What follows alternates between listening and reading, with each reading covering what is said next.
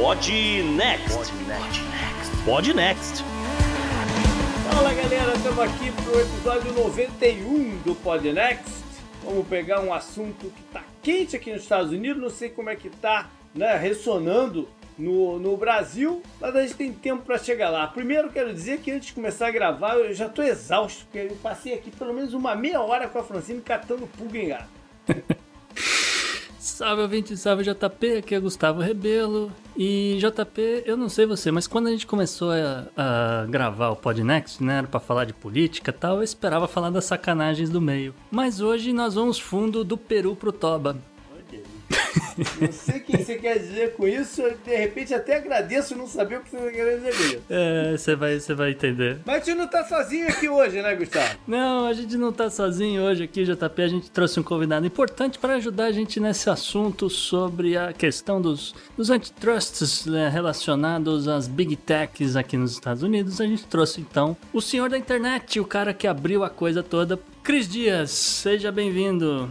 Opa, boa noite, internet, boa noite, Brasil. Eu não sabia que o papo aqui era de alto nível, como diz uma figurinha que eu tenho, gosto muito no WhatsApp, do Peru ao Toba aí. Eu não tava, não tava preparado para esse nível diplomático da parada, mas vamos lá fazer. É, vai ser a pauta do meio ambiente, é outra parada. Fazer o quê, né? Fazer o quê? Fazer o quê? Beleza, então vamos lá pro programa. Bora pro programa, JP. E o primeiro convidado do Podnext temporada 3 é ninguém menos do que Cris Dias, o cara que sabe das inovações da internet para um papo sobre o impacto de leis antitrust sobre diversas empresas de Big Tech. Já a personalidade da semana fica por conta do agito para substituir um juiz da Suprema Corte dos Estados Unidos. No obituário, o fim do guru da era Bolsonaro. Vitor Mendonça volta ao Podnext, dessa vez para falar sobre o reajuste nos combustíveis, no nosso bloco de economia. O destaque bizarro fica por conta do presidente da FIFA. Já a coluna do meio ambiente, o Gustavo alegra a quinta série com trocadilhos infames. E é infame mesmo. Tudo isso, é claro, além da agenda da semana e da dica cultural. Já os assinantes do Podnext Confidencial terão acesso exclusivo a uma estatística relacionada aos problemas da Europa com a Ucrânia, um follow-up com as eleições portuguesas de 2022, uma história de tiozão no Good Vibes e um Florida Man, dessa vez herói. Enfim, vários assuntos para o seu entretenimento. Bora pro programa?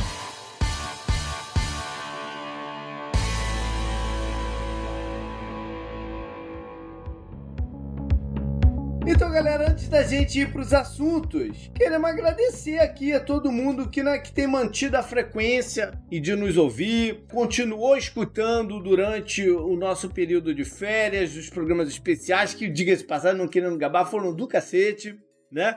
Então, pô, valeu mesmo. E a notícia boa que a gente surpreendeu até essa semana foi ver que a gente agora está entrando com constância nos principais rankings Uhum. de podcasts do, do Brasil. Seja ele no segmentado, né, no de notícia, que a gente pô, bateu o top 10 constantemente, como até no geral. Sim. Né? O- entrando no top 100. Eu, Isso. meio- eu fiquei meio bronqueado no outro dia que a gente tava um atrás do Central de Astrologia. Astrologia? É não, foda. né? É, eu vou começar a falar de signos aqui, Pelo menos JP. um à frente do. Ah, pô, vou ter que começar a puxar. Ah, olha só, spoiler. Eu vou falar de signo hoje. Ih, de uma rapaz. certa forma. Aí, o spoiler do programa. Fica até o final, que eu vou ficar no, no, no- no- falando uma parada de signo aí. Mas, Mas só se jeito- você for de touro. Se você for de, de- de escorpião, eu sugiro que você aperte pause agora e não saia de casa. É uma outra parada, mas fica aí, fica aí, fica com a gente, vambora. Mas obrigado a todo mundo, obrigado a todo mundo que compartilhou o Podnext, seja nos zaps, com a família, com os amigos, etc. Vocês são do caralho, vocês ajudaram a gente pra caramba, muito obrigado. E continuem, continuem divulgando o Podnext, a gente fica muito feliz em continuar tocando esse projeto.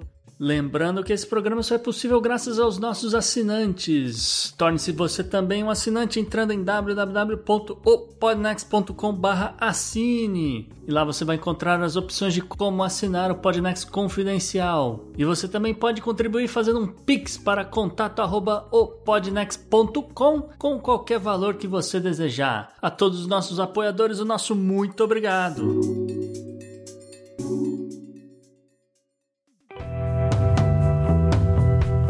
Assunto quente da semana.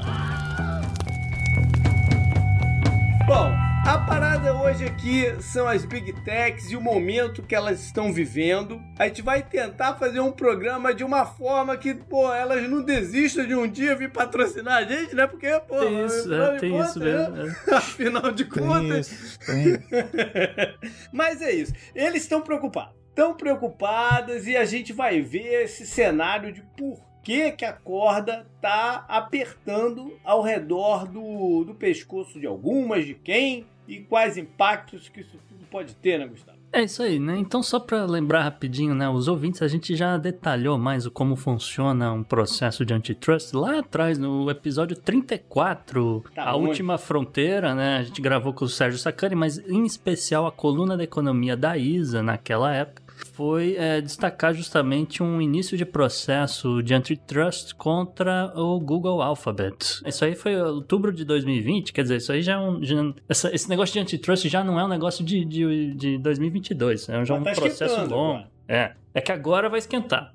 Esse ano vai esquentar. Também, né, bom lembrar as pessoas o que, que é esse negócio, né? O antitrust é basicamente uma ideia de você é, equilibrar o mercado. Então você faz toda uma investigação para entender como é que uma empresa grande demais conseguiu chegar na- naquele ponto em que ela está. Então, né, justamente aqui umas big techs e o judiciário junto do governo, eles trabalham, né, ju- junto justamente para entender, né, o que que vai para onde e às vezes encontram algumas práticas que não são muito competitivas e aí eles justamente quebram essa ideia de que, olha, ele tá fazendo esse negócio assim, isso aí é o que acaba com a concorrência. Então, para garantir a concorrência, isso aí passa a ser proibido e tal, enfim. É meio que, a grosso modo, é isso que é, que é um processo antitrust, né?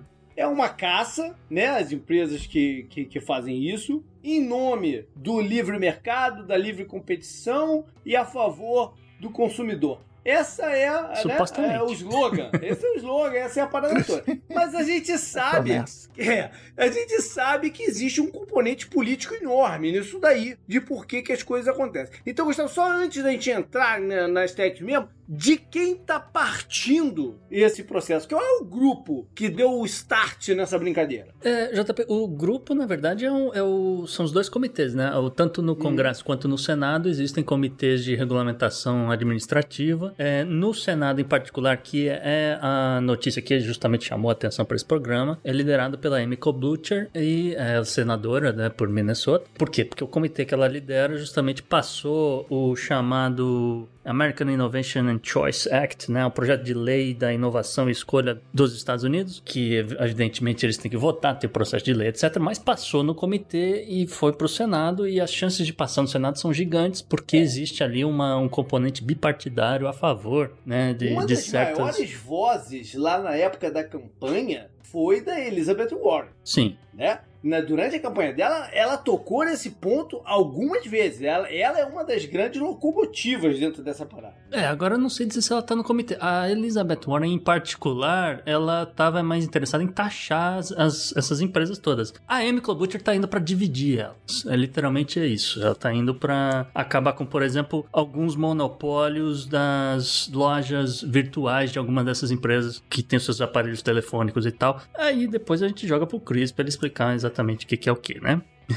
Então, Cris, a princípio, cara, quem é que tá mais preocupado? Porque você não tem ninguém de- nesse mercado preocupado, acho que isso não vai dar em nada. O antitrust meio que saiu de moda nos Estados Unidos. Eu acho que a resposta é: os caras estão cautelosos, têm que estar preparados, mas não estão preocupados, não estão desesperados, porque o antitrust saiu de moda nos Estados Unidos desde, sei lá, AT&T não se vê um uma grande movimento desse. A preocupação, principalmente de redes sociais, é o Facebook, o próprio TikTok, é de é mais com regulamentação do conteúdo Uhum. do que você quebrar. Até porque pro acionista, se você for pegar esses casos de antitrust que aconteceram e tal, ameaçaram a, a Microsoft, não, a gente vai obrigar você a quebrar, o Internet Explorer e tal, não deu em nada. Toda hora aparece uma coisa dessa pra cima de empresa de tecnologia ameaçando quebrar e não quebra. E pro acionista, no, no longo prazo, acaba sendo bom. Tipo, eu tenho uma ação do Facebook, ah, você vai ser obrigado a quebrar entre Instagram e Facebook. Né? Tudo depende de negociação e tal, mas eu ganho uma ação do Instagram, eu ganho uma ação do Facebook, e elas começam a correr em paralelo. Então, assim, o,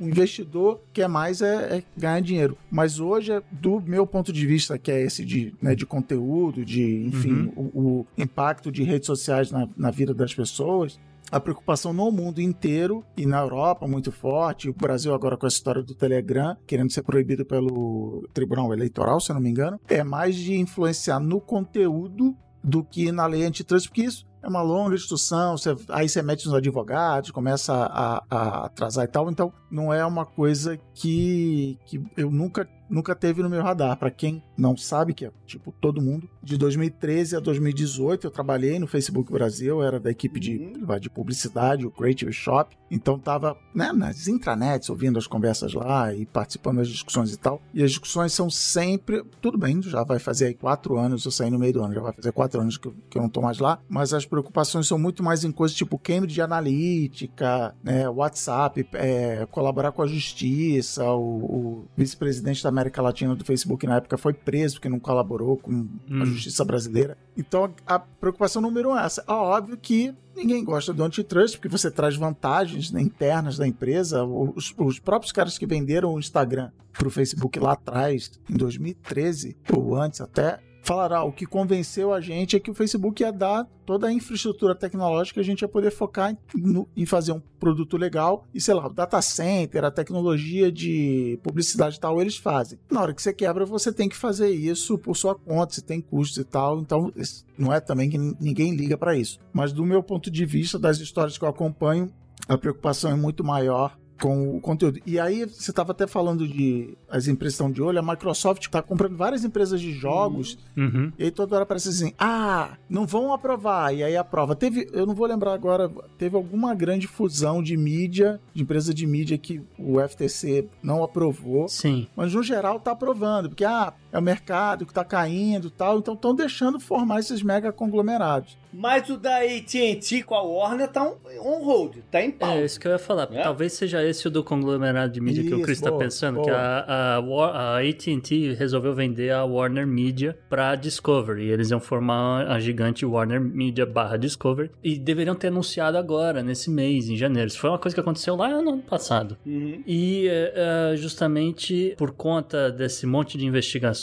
de, de desses antitrusts todos, eles já colocaram um anúncio oficial que, né, que passaram na aprovação, etc., jogaram para abril de 2022. Era um negócio que já era para acontecer agora em janeiro. Que tem um fator que é uma novidade, de quando, por exemplo, o Internet Explorer, lá Microsoft, que os Estados Unidos já não tem mais uma hegemonia econômica gigante, principalmente no setor de mídia. Sim. Então, ah, não, beleza, eu vou proibir a Warner de se juntar com, com a AT&T, com não sei o que, sei lá. A Tencent está lá na China, estando enrolando, comprando todo mundo e botando dinheiro, não sei o quê. Então você pensa no consumidor americano e assim, para deixar claro, na dúvida eu sou contra essas grandes empresas. Eu acho que elas têm poder demais, elas precisam ser responsabilizadas, mas também não, você não pode colocar elas numa posição que elas vão levar uma surra de um Telegram, de uma Tencent, de um TikTok da vida. Sim você precisa analisar esse tipo de coisa para ver se você não vai destruir a empresa. E aí, em vez do cidadão do seu país usar o aplicativo de uma empresa americana, ele usa de uma empresa chinesa. É, e inclusive essa é uma das, uma das coisas que essas empresas grandes têm, têm falado. Que falaram, não, beleza, você quer olhar aqui como é que a gente faz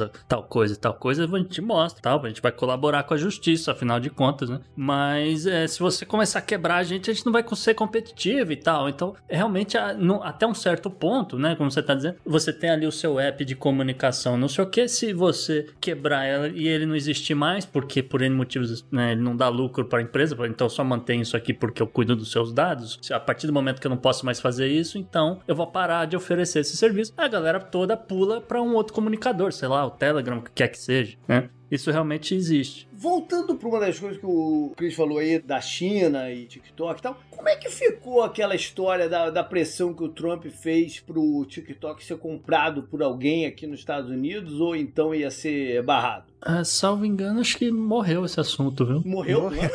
A Microsoft falou que queria comprar, algumas empresas falaram que queriam comprar. No fim, não deu em nada, porque aí o TikTok, enfim, mostrou que não, veja bem, a gente tem escritório nos Estados Unidos, na verdade, Exato. é uma empresa. É, é essa coisa que a gente aprendia na escola, o professor de geografia falando, as empresas transnacionais. Eles convenceram a galera de que não, eu não sou chinesa, Exato. eu tenho escritório em São Francisco, eu tenho não sei o quê, e a galera, o famoso, fingiu que acreditou. Eu tenho escritório lá em São Francisco, no meio de Chinatown, né? É.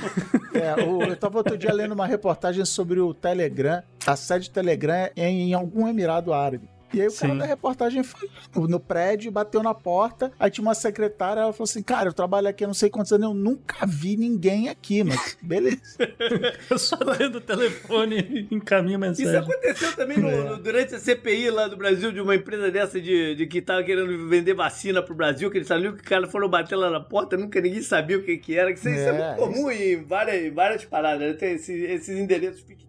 Ok, mas é. olha só, vamos voltar aqui pro, pro antitrust, né? Para explicar pro Chris, talvez ele não esteja muito a par, mas olha assim, ó, esse projeto de lei que eu mencionei de inovação e escolha, ele não mexe em conteúdo. Essa lei, ela vai pegar as big techs, por exemplo, de telefone, que mexem com, com telefones e tal, smartphones, desculpa, essas empresas que acabam favorecendo os seus próprios apps. Então, se você tá na uhum, Apple Store, uhum. a Apple vai favorecer, vai favorecer aqueles apps, né, que é, para elas são convenientes. Se você está na Google Store, o Google vai oferecer aqueles apps que são favoráveis a ele. Não, e fora que, além dele mostrar o aplicativo, ele tem mais informações, sei lá, o Google resolve lançar um aplicativo sei lá, o Google tem Google Maps e aí tá Isso. pintando. Aliás, o melhor exemplo é o Spotify, vai. Uhum. Tem a Apple Music e tem o Spotify. Primeiro que o Spotify teria que pagar 30%, não sei o quê, o da Apple já não precisa, né? A Apple não paga 30% para ela mesma. Além disso, tem os dados, que tipo assim, a Apple, como ela é dona do sistema operacional, ela vê o consumo, como é que a pessoa usa a música, uhum. que horas.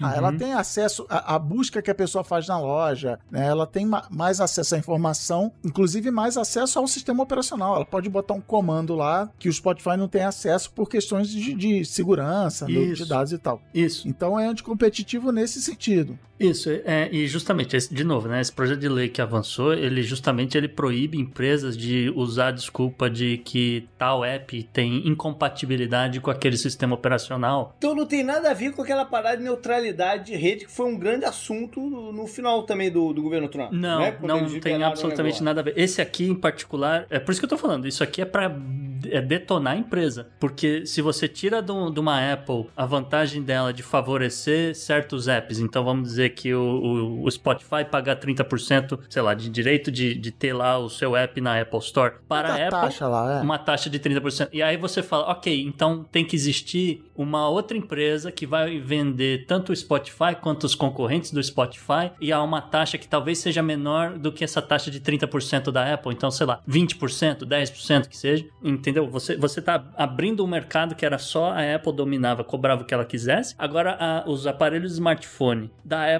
tem que oferecer uma segunda store que vai poder oferecer esses apps é, em, em, diversos preços, etc. Então é, é uma abertura de mercado grande aqui, tá? É o que a Epic quer, né? A Epic, enfim, isso. literalmente entrou na, na, justiça contra a Apple por causa disso. E o que, o que acho que ficou decidido era por esse caminho que você falou, assim. A Apple e o Google têm que permitir o usuário de instalar uma segunda loja no, no aplicativo. E aí o Google já baixou para 15% a taxa, a Microsoft, não sei o que. As empresas já meio que, não, então tá. Então se a questão era o 30%, eu já baixei para 15%. Elas já estão se movimentando para tentar uhum. segurar isso. E uma das, uma das coisas desse negócio da lei que impede você usar essa desculpa de incompatibilidade, que gerou uma certa revolta na, na Alphabet Google, foi que eles falaram: bom, então é o seguinte, vai ter um monte de vírus para smartphone e não vai ser culpa minha também. Porque eu tô aqui, faço esse negócio para garantir a compatibilidade. Quer dizer, que eu tô olhando aqui o, o código desse app, tô vendo que ele é compatível, não tem nada errado aqui, então vou permitir. Agora vocês estão querendo que eu não possa mais fazer isso, então vou abrir abrir para todo mundo, vai, vai encher de vírus em smartphone. É isso que vocês querem. Então eles estão meio que jogando já com uma, uma briga ferrenha. Estão jogando com medo das pessoas, né? É, de certa forma, né? Vale pros dois lados. Eu não sei é. se eles estão falando a verdade ou não, né? Porque você vai, agora você tem um produto que tá cheio de vírus. Quem que vai querer também, né? E não, vale pros dois lados. É, é ruim para eles, sim. Mas assim, eles fazem essa análise, enfim.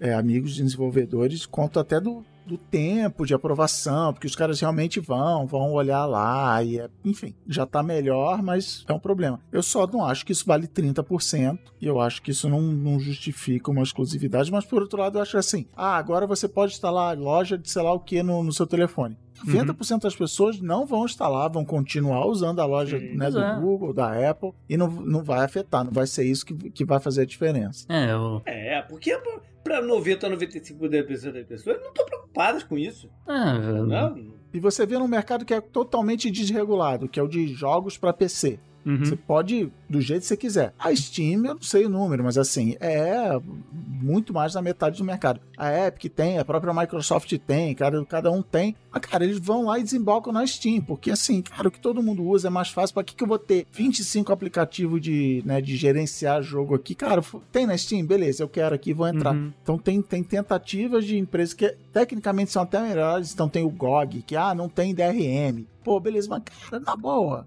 tô nem aí, quero apertar um botão, jogar meu joguinho. Pois é, é o buscador de informação na internet. um dos, dos, dos, interessados nesse negócio de, de acabar com o favorecimento né, de, de, de buscador na internet é o DuckDuckGo. Mas vai ver quantas pessoas vão é. passar a usar DuckDuckGo é. versus o, o, próprio Google, né? É mais ou menos isso mesmo. Mas por outro lado, é uma, é uma posição, to, todas essas coisas que a gente escreveu acabam fortalecendo cada vez mais o Google, o Facebook, porque eles têm os dados dados. Então, assim, o Google é tudo integrado. Eu tenho a busca do Google, eu tenho o Google Analytics que eu boto no meu site para saber quantas pessoas acessaram o meu site, mas aí isso faz com que o Google saiba onde todo mundo está navegando e formar um perfil. Aí, aí ele usa isso na outra ferramenta dele que é de mídia, ele usa na outra coisa. Aí ele me dá o Gmail de graça para eu ficar sempre logado na internet. Então, assim, o fato de você ser um monolito, né, de você ser essa empresa que faz tudo, dificulta. Vamos, você falou o DuckDuckGo, cara, vamos fazer uma busca que é melhor do que o Google? Eu sei que não é fácil, mas beleza, vamos lá. Não, cara, porque a gente não vai ter acesso a, a, esse ecossistema de informação que o Google tem. Eu vou precisar criar o DuckDuckMail, o DuckDuck Analytics, o Duck, sabe? Para conseguir dá um resultado de busca tão bom. Né? E aí você vira um Google e não resolveu o problema. Você isso, criou um. Isso, só isso. mudou o foco do problema. Né? E aí o consumidor, cara, cara, eu, eu entendo que eu preciso é, melhorar, eu, eu preciso facilitar a inovação. Uhum. Então, beleza, eu vou desmembrar o Google, porque eu vou dar chance para outros empreendedores criarem empresas e não ficar só o Google, que ele vai controlar o preço, ele vai controlar a regra, né, os problemas do monopólio que a gente conhece. Mas eu, consumidor, vou ter uma busca pior. Então, Sim. tá, bicho, na boa, sabe? É, que nem ah, o, o, Facebook lê as coisas que eu posto e aí ele mostra propaganda é, direcionada porque eu gosto. Eu falo, cara, já que eu vou receber propaganda, acho uma propaganda que eu vou gostar, pelo menos. Então, assim, o consumidor, e eu acho que tá certo, ele pensa no, no prático da vida e fala, ah, cara, ah, loja, o quê? Ah, quero, eu quero apertar aqui e quero que funcione, entendeu? Eu quero que. É, e, e outro problema de, de aplicativo é o famoso efeito rede. Não, o, o Facebook vai ter que desmembrar o WhatsApp. Cara, tá todo mundo no WhatsApp. Pois eu é. vou usar o WhatsApp. Não é que nem é, operadora de telefonia. Só se o governo obrigar a hum. interoperabilidade entre os mensagens. Puta, bicho, vai rolar isso, entendeu? Então, assim. Eu vou, eu vou, postar numa rede, eu vou postar na, no, no, Google Plus e aparece automaticamente no Facebook. Uhum. Não vejo isso acontecer. Os caras nem sabem visualizar é, uma possibilidade dessa. Se você for pensar Você falando isso me lembra a história do. Já é antiga, do, é uma série de tubos. Os políticos do mundo, em geral, não entendem de tecnologia. Não, são caras de 70, 80 anos. Então, assim, o cara, na hora de fazer. Tudo bem, tem equipe, técnico, não sei o que ajuda. Mas o cara, não, ó, o que você vai fazer é isso. Aí o, o Google, a Apple, o Facebook, a Amazon viram e falam assim: não, ó, o que, o que se eu fizer isso, vai ter vírus no telefone. Pô, não, não pode ter vírus. Então, eh, os caras. Você, falta, você falta tocou esse... no ponto, um ponto o que, que eles entendem. Mas sabe o que, que esses caras entendem? O que, o que, que chega para eles e, e, e, desperta um sinal vermelho? São duas coisas. Uma é a concentração de, de poder mesmo. Por quê? Porque eles estão acostumados, por exemplo, às mídias anteriores e haver uma regulamentação que o cara que era dono de um canal de televisão não podia ser dono de um jornal. Sim. Entendeu? Então, essa parada ele consegue correlacionar que tem alguma coisa errada aí. E a outra é em relação ao que o Gustavo falou lá no começo, a taxação. Porque o governo tomou uma surra durante muitos anos para conseguir botar algum tipo de taxação nos produtos da Amazon. Uhum. E continua cambeta. Sim continua cambeta, né? Uma, uma, uma, em falar em taxação, isso, uma coisa muito interessante que eu lembrei agora do programa do Pandora Papers, que foi o, aquela, aquela pergunta de ah, por que, que não tinha americano no, no, no Pandora Papers? Uhum. Né? Por que, que nenhum deles foi levantado? Porque o, o bilionário americano não paga imposto, pô. Os caras conseguem aqui de, de, de, um milhão de formas. Não precisa de Panamá, não precisa de nada. É, não precisa de porra nenhuma. Aqui dentro eles já fazem uh, o negócio dele, né? É, ele abre um fundo lá administrado por outra pessoa na Dakota do Sul e fica por isso mesmo. Né? Exatamente, exatamente. Cara, uma vez eu vi um vídeo, me mandaram um link de um vídeo explicando por que, que essas empresas são nos Estados Unidos, mas aí ela tem nas ilhas não sei o que lá, aí outra na Irlanda, aí outra em Amsterdã, hum. e explicava esse movimento de dinheiro. Mas o sensacional é que no final do vídeo ele fala assim: nós somos uma empresa de consultoria que vamos ajudar a você a montar isso, então ligue para nós. Caraca, uma, uma propaganda do cara.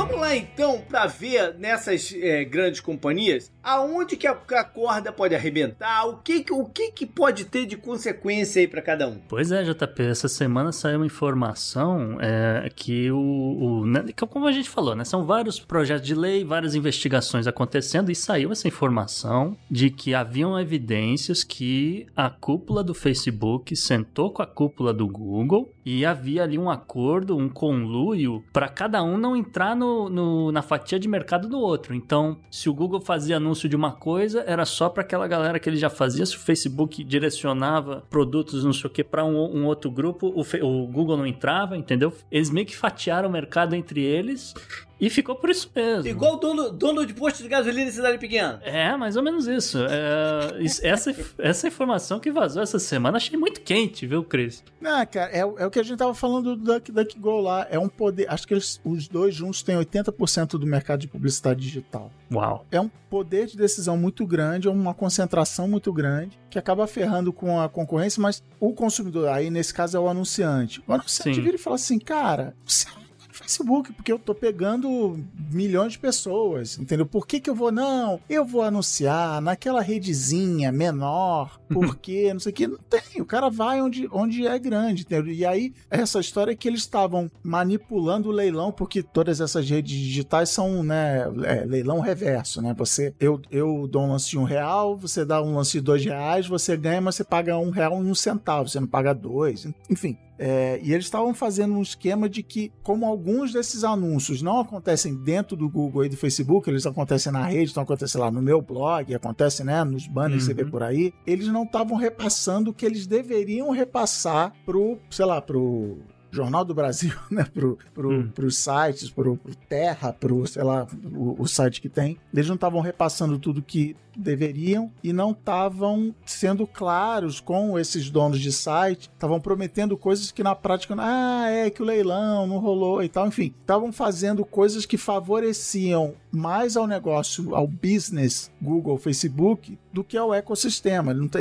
estava né, manipulando a, a, a situação para se favorecer. E uhum. aí, bicho, é, é, não dá para, famoso, não dá para passar pano para isso. Não, não e é o exemplo clássico dessa concentração de poder e essa falta, porque para mim o problema-chave é a falta de transparência. É uma caixa preta. Sim. Você, até, até por uma definição tecnológica, você pode usar isso como desculpa assim. Eu, anunciante, vou lá, boto o meu lance e aí isso sai por milhões de sites no mundo, centavinhos aqui e ali e forma a minha campanha. Mas o anunciante, ele não sabe aonde isso está aparecendo. Então, na época, tem o Sleeping Giants aí que ele fica avisando para as marcas: Ó, oh, você sabia que o seu anúncio apareceu nesse canal aqui de extrema direita do YouTube, nesse site de uhum. não sei o que, né? E o anunciante não sabe, porque o anunciante já fala, ele fala assim: eu quero falar com pessoas interessadas em comprar carro que moram em São Paulo e tem entre 30 e 40 anos. Ele compra né, a demografia. Uhum. Então é, é uma caixa preta nisso. E fiscalmente também, o, o número para você chegar nesse cálculo aí de repasse que você falou, é muito complicado de você chegar no número, né? Real Sim, da e, parada. E, e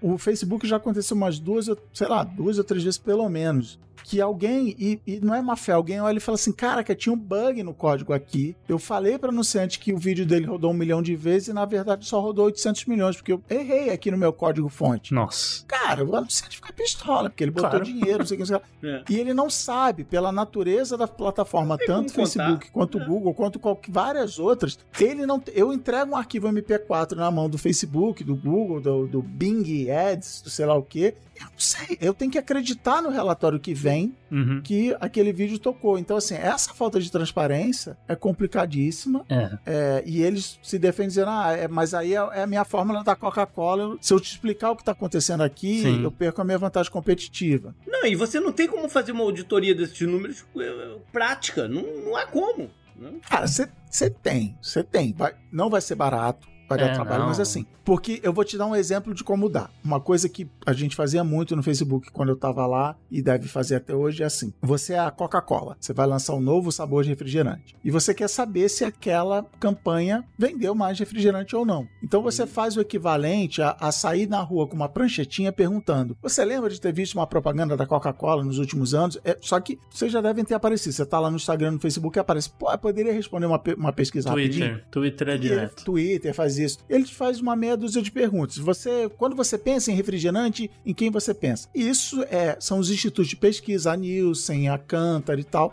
Eles se plugam tecnologicamente na plataforma de anúncios do Facebook e do Google e dos canais de TV e ele sabe quem viu, quem não viu, ele separa. Então, assim, ele não, ele não pega lá, ele não vai na, na- na- Ele não abre o cofre e pega os dados. Mas existe uma conexão tecnológica que dá para fazer. Então, assim, Mas tem a margem de erro enorme. Sim, é uma margem estatística que é considerado, mas assim, que tem, tem a parte empírica. Mal comparando, é como, é como a galera que cria gado, né? Que você vai declarar que você tem 50 cabeças de gado, vai um fiscal lá e conta 50 cabeças de gado. Mas se você declarar que você tem 1.500, o cara não tem como contar 1.500 cabeças de gado. É, mas o, prob- então, o problema é que o, o- o anunciante ele paga, de novo, simplificando e generalizando, ele paga por visualização, ele paga por alcance. Então, assim, se eu, vou, se eu for anunciar na Globo hoje, a Globo não, não vai me dar um número exato de pessoas que vão assistir o meu comercial, porque a Globo joga a informação no ar, Uhum. você não sabe quantas pessoas estão sentadas na frente da televisão, você não sabe um monte de coisa É. plataformas digitais, desde sempre, desde a virada do século, se vende assim, não, cada visualização é uma pessoa. O Facebook se vendeu assim, é uma pessoa de verdade, com né, nome, Uhum. idade, né? Então, assim, só que não. A prática vem mostrando que não é verdade, que você tem que acreditar que Sim. aquele número lá é. E aí o anunciante fica revoltado. Que, por quê? Porque ele, por outro lado, ele tá vendo que o, o resultado, às vezes, a campanha de marketing dele não funciona, ele fica tentando arrumar. Pode até nem ser culpa do Facebook, mas o cara vira e fala assim: ah, tá vendo? Por isso que minha campanha não deu certo. A culpa é do Facebook. É. Não me mande embora, chefe. A culpa não é minha, a culpa é do Facebook. Então também tem isso. É, e eu só pra arrematar aqui, pra gente passar pra outro assunto, né? Essa questão aqui do Facebook e Google tendo esse conluio de, de fatia de mercado, não sei o que, isso aqui provavelmente vai render várias multas, vários processos, muita briga na justiça, capaz de parar Vários no Supremo. Ai, ai, ai. Capaz de parar no Supremo, capaz do, do, do Mark Zuckerberg aparecer de novo no Senado bebendo água daquele jeito esquisito dele. Vai ter um pouquinho de tudo, viu? Mas isso aí, cara, pra mim não, não tem jeito. Você tem que ter, pra mim, é você ter um órgão, uma Arthur Anderson, que nem existe mais, né? A gente brinca no, Brain, no Braincast, a Fisher Price. A Fisher Price tem que auditar isso. E tem que, cara, tem que, tem que ter relato. Porque, assim, no, na televisão, é o Ibope, é a Nielsen, né? São, não, você fa... Eu, que não sou a Globo, eu vou dizer quantas pessoas estavam assistindo a novela naquela noite. Uhum. Enfim, é um ecossistema que a Globo paga, o anunciante paga, não sei o quê. É. E não dá assim, pra você confiar no, no, no cara, tipo, ó, a gente vai fazer o seguinte: a gente vai ter eleições agora e cada partido diz quantas pessoas votaram.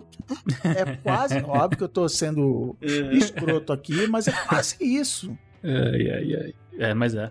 Gustavo, e pra Amazon, onde é que respinga? Na Amazon, essa treta foi bonita também, JP. A Amazon, até 2020, ela oferecia produtos que é exclusivos Amazon. Então, era sold by Amazon. Então, aí descobriram que nesses produtos é, que estavam na Amazon, ma- a maioria vindo da China, eles estavam todo mundo cobrando o mesmo preço para alguns produtos específicos. Então, sei lá, será uma vela de cera de abelha, sei lá, era- todas elas eram 10 dólares, algumas eram 9,99, entendeu? É. É, era o preço de mercado, não, exi- não havia competição para o consumidor, né? Então, o que, que a Amazon fez? A Amazon começou a suspender o programa, né? E começou a olhar o que estava acontecendo com tanta empresa vendendo a mesma coisa com, com vários, né, o mesmo preço. E aí, nessa brincadeira, acho que rodaram coisa do tipo 50 mil empresas ao redor do mundo, uma grande parte na China, como eu falei. Uhum. E aconteceu uma coisa muito engraçada, JP, que nesse mesmo período de da Amazon suspender por volta de 2020 para hoje 2022, essa, essa turma toda foi parar no walmart.com. Então eles estão fazendo a mesma coisa, vendendo as coisas com o mesmo preço e só mudou a loja. Só mudou o, guarda-chuva. O da guarda-chuva que saiu da Amazon foram para o Walmart. Que nesse exato momento acho que não tá né, nesse monte de projeto de lei aqui que, de antitrust, né? E uma das coisas que a Amazon fez também que foi curioso foi é, suspendeu a, a compra da MGM, né? Eles, eles tinham comprado a MGM por 8 bilhões e meio no ano passado, foi um grande anúncio, salvou a MGM de certa forma, e meio que tá on hold também essa compra, eh, porque eles não sabem se vão né, tomar uma multa grande, né, alguma coisa assim, talvez precise do dinheiro, talvez não. Eh, então, a princípio, eh, não teremos James Bond no Amazon Prime tão cedo. Então, porque é uma coisa que lá nos anos 40, e aí o Trump reverteu agora, lá nos anos 40, os caras baixaram uma lei que diz o seguinte: estúdio não pode ser dono de cinema, Uhum. né, de- do, do lugar físico do, do cinema. Porque aí era isso, eu sou a MGM, nos cinemas MGM só passa os filmes da MGM e tal, vira né, uma verticalização, vira. E aí, o que a gente já falou assim: se eu sou um pequeno estúdio, se eu sou independente, o meu filme não vai passar em lugar nenhum, porque. né? Uhum. Eu não tenho dinheiro pra manter um cinema, né? Isso. De certa forma, é isso que está acontecendo hoje em dia. E agora, por causa da concorrência com Netflix, com Prime Video e tal, o governo reverteu e falou assim: não, senão vai quebrar o mercado, então eh, precisa baixar o custo. Beleza, achou competitivo e quebrou. Mas essa história da. é, é, inclusive que a gente falou de loja, de aplicativo, de tudo isso, tem a ver com, cara, você. você e até com essa história que você falou de, de, de price fixing. Hum. O- a Amazon, ela, ela olhava e falava assim: cara, eu tô vendo que tá vendendo muito pilha recarregável Hum. eu vou lançar uma marca própria de pilha Sim. recarregável. Então ele tem acesso a uma, a uma informação que o fabricante de pilha ou de não sei o que não tem. E ele usa aquilo, ele sabe quanto preço as pessoas estão dispostas a pagar, ele vê que se eu boto 10 dólares a pessoa tira do carrinho. Então, então ele tem inteligência de dados, porque ele é o dono da plataforma, que mais ninguém tem. Então é, é nessa hora que aí os antitrust começam a. Peraí, isso tá. Você tá passando o limite. E se eu tivesse que casar uma grana, a primeira empresa, se rolar o antitrust, a primeira empresa, eu apostaria na Amazon, porque a Amazon ela faz muita coisa diferente Uhum. que se você quebrar, se você dividir em pedaços, não vai prejudicar tanto assim como, por exemplo, você pegar o, né, o Gmail e a busca do Google, que, que são muito, muito conectados entre si. Então, a Amazon tem a AWS, a plataforma de tecnologia, você tem a logística, você tem o supermercado, o food, você tem. Então, eles têm um monte de coisa que se- eu acho que esse era razoavelmente fácil do governo mandar quebrar e falar assim, cara, são unidades de negócio separadas, vocês vão virar clientes da Amazon e a Amazon vira só um marketplace, vira só um lugar de compra e venda e ganhar comissão em cima disso, que era Uhum. o que era Antigamente. Deveria trás. ser, deve- né? Deveria ser, na verdade. Uhum. É, exatamente. É isso aí. Mas é porque aí eu brinco que assim, meus, meus amigos que estão no Facebook, né, é, que trabalham comigo no Facebook, falam que eu eu fico falando mal do Facebook por aí. E os meus amigos que não trabalham no Facebook falam que eu fico passando pano pro Facebook. Que assim, eu, eu, eu acho que não é, não é uma má fé no sentido de, ah, como é que nós vamos, né, espalhar fake news, como é que nós vamos quebrar. Teve esse caso aí que vocês comentaram agora, que a gente comentou de, de anúncio, Google, Facebook e tal. Mas assim, é, eu brinco citando o Capitão Nascimento. O problema é o sistema. Essas empresas, elas têm obrigação de dar lucro, elas têm obrigação de maximizar o lucro do, do acionista. E, por exemplo, teve agora. Essa semana, segunda, terça-feira, saiu os resultados trimestrais da Microsoft Sim. ela, ela cresceu a receita em 20%. E as ações caíram no dia. Por quê? Porque ano passado cresceu 30%. Então, o crescimento está diminuindo. Sim. Então, é, é uma pressão, não é para a empresa crescer, é para crescer o crescimento. É, E outra, né? Quem comprou lá atrás, já, já mirando, olha, vai crescer 30, vai crescer 20, pra mim já atingiu aqui o que eu queria, eu tô saindo fora. Porque eu sei que daqui pra frente vai, vai desacelerar, né? Então aí tem, tem esse reajuste também. É obrigação da empresa olhar para as oportunidades do tipo, cara, eu sou a Amazon, eu descobri que as pessoas estão comprando muita pilha recarregável. Eu vou lançar uma marca de pilha recarregável. É do sistema. É- é- ela é uma empresa que, que visa o lucro, ela tem que ba- baixar os custos e né, aumentar as receitas. Ela olha e fala assim, cara, se eu fizer isso aqui, É, a AWS, que é um negócio genial. Eu, eu Hum. queria ser entender o suficiente de tecnologia para usar a AWS para fazer meus projetinhos aqui. A gente desenvolver essa tecnologia para rodar o site da Amazon, e se a gente vender isso para quem quiser usar? Aí é melhor porque baixa o meu custo, eu consigo comprar mais servidor. Animal, mas assim, é, então ela, ela, sei lá, tecnicamente, ela financeiramente não tá errada de, de fazer tudo isso, de comprar o Whole Foods, de fazer, de começar a se alastrar, mas É, verticalizar é um, tudo. é um né? poder grande demais. A origem do problema é, esse- é isso que você falou, do acesso à informação. Que é o grande parada do mercado financeiro. A, a, a Martha Stewart foi presa. Uhum. Por quê? Porque ela brincou com, com a informação, né? De quem recebia tal, tal informação. E nesse caso, o que assusta os políticos é que eles não têm ideia. Isso é tô- tudo interconectado. É que eles não têm ideia como essa informação cruza de um lado para o outro. Sim. Isso assusta. A falta de saber como o negócio funciona, né? E daí vem a origem do processo e da parada toda. Hoje a gente está vendo as ações de boa parte dessas companhias de tech tá dando uma desvalorizada grande. Spotify, Netflix, não sei o que, estão Ah, todos, caindo. Todos, todos, Todos a Amazon caindo. despencou. Despecou. Boa parte é medo disso aqui. Uhum. Não, é uma parte, é um componente dessa queda aí. Sim. Né? E a Netflix é por que especificamente, o, o- o Gustavo? Você, eu acho que o, o, o Cris até entrou nesse assunto, né? Cara, assim, as empresas de tecnologia estão caindo as ações principalmente porque elas estavam muito caras. Elas subiram Também muito, é. elas estão subindo há não sei quantos anos, e o mercado virou e falou assim: cara, isso não, isso não chega a ser uma bolha, mas assim, cara, a galera tá, sabe, comprando porque vai subir, e aí juntou com que o, o governo americano aumentou os juros, então assim, cara, é mais seguro botar um dinheirinho aqui no- no- nos títulos americanos. Então assim, a galera olhou e falou: Cara, quer saber? Eu já ganhei o suficiente nisso aqui, que é, que é meio que o Gustavo tava falando agora. Já ganhei aqui minha Microsoftzinha, deixa eu sair fora, Pois vai é. cair lá na frente eu compro. Mas assim, o principal motivo é esse. Aí tem tudo isso que você tá falando, antitrust, a guerra na Ucrânia, tem um monte de coisa, mas, mas o que eu, que eu, enfim, dei uma rápida estudada, pois tenho ações de tecnologia é, e tô desesperado, mas é isso. O cara falou, cara, assim, é um movimento, eu chamo movimento de correção. Tava muito caro. Os caras, não, vamos vender, porque é, né, o famoso, vou sair com o roletrando. Não, vou sair quando eu tô ganhando, não vou esperar cair para vender, então isso faz com que o preço caia. É. O, o lance da Netflix, JP, vai cair também nessa coisa do favorecimento. Netflix tem, tem lançado filmes e séries semanalmente. Daqui a pouco hum, pode chegar num, num ponto que vai- vão sair vários, quase que dia. Se você fizer uma conta, sai quase que diário alguma coisa nova. E a Netflix vai começar a favorecer o conteúdo dela. né? Ela, ela vai deixar, talvez, de comprar algum licenciamento para, sei lá, tocar algum filme da, da Universal, tocar algum filme da Paramount. Isso já tá acontecendo. Até né? porque a Universal e a Paramount não, nem querem vender, porque aí volta a história do de ser dono Também. de cinema. Também, volta no Ah, negócio não, do cinema. legal, tem a Netflix aí, bota lá, o cara me deu uma grana. Aí cresceu o cara, não, Paramount Plus, o Disney, é tudo Plus. É, Isso aqui é a Plus, Apple TV é tem Plus. o seu também. Tá, tá todo mundo com, com o seu agora. Mas é, é, é mais ou menos isso. E, e como o Chris também falou, olha, é, você tem a, a Amazon, é, de repente, né, viu essa confusão aí do, do preço, não sei o que lá, e parou de comprar pilha recarregável. Essa galera vai pro Walmart porque o Walmart olha e fala: Ó, a Amazon devia estar comprando um bocado de pilha recarregável. Vamos investigar esse negócio, que deve ter um mercado bom aí. E pronto. Aí vai estar todo mundo vendendo pilha recarregável lá na- na- no Walmart, né? É isso que a gente quis dizer, né? Com, com, com esse lance do, ah, você vai tirar daqui, então tá, vai, vai ter um outro negócio gigante, um conglomerado gigante, vai fazer a mesma coisa, né? E no, no final das e contas. outra, outra, outra preocupação que o anti, né, os comitês antitrust têm que ter, é, por exemplo, eu assino vários serviços de streaming, o mais barato é o Prime Video. E ele, na verdade, ele é o Amazon Prime, né? Que me dá um Uhum. Prime Video, a galinha ou ovo, né? Ele é Uhum. um benefício, que- em teoria, ele é um benefício que você tem por ser assinante do Amazon Prime, né? Isso, e aí ele é 10 reais. A, a Netflix é 30 e blá, a Disney também é 30, não sei quanto.